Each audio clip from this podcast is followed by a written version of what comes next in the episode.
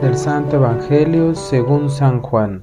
En aquel tiempo Jesús dijo a sus discípulos, Yo soy la verdadera vid y mi Padre es el viñador. Al sarmiento que no da fruto en mí, Él lo arranca, y al que da fruto lo podrá para que dé más fruto.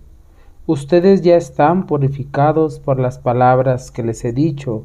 Permanezcan en mí y yo en ustedes. Como el sarmiento no puede dar fruto por sí mismo, si no permanece en la vid, así tampoco ustedes si no permanecen en mí. Yo soy la vid, ustedes los sarmientos. El que permanece en mí y yo en él, ese da fruto abundante, porque sin mí nada pueden hacer. Al que no permanece en mí se le echa fuera, como al sarmiento, y se seca. Luego lo recogen, lo arrojan al fuego y arde. Si permanecen en mí y mis palabras permanecen en ustedes, Pidan lo que quieran y se les concederá. La gloria de mi Padre consiste en que den mucho fruto y se manifiesten así como discípulos míos. Un gran saludo a todos ustedes. Estamos escuchando en el Evangelio de Juan esta gran comparación que hace con una vid, es decir, con una planta de uvas. La unión con Jesús y sus discípulos es una unión fuerte.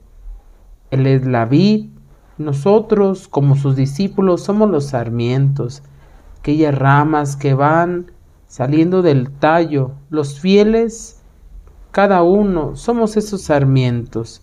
De la vid pasa la savia, que es la vida de la planta. A los sarmientos, es decir, cada una de las ramas, si permanecen unidos a la vid, se harán vivos, darán fruto.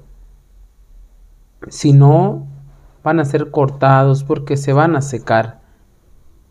Ese, ese verbo, permanecer, es decir, estar. Dios Padre es ese viñador que con todo el detenimiento del mundo cuida su viña, y espera que dé frutos buenos, sabrosos, no frutos agrios. Sabemos muy bien que de la vid se hace el vino. Dios quiere que des frutos buenos, dulces, para hacer un vino rico y sabroso. Dios Padre es ese viñador, el que quiere que los sarmientos no pierdan su unión con Cristo, Nunca hay, que perder nuestra comunión, nuestra unión con Jesús.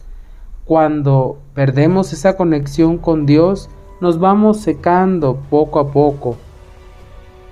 Pidámosle a Jesús en este día que nos afiance más a esa vid verdadera. Un gran saludo, soy el Padre Brandon, esto es Jesús para Millennials.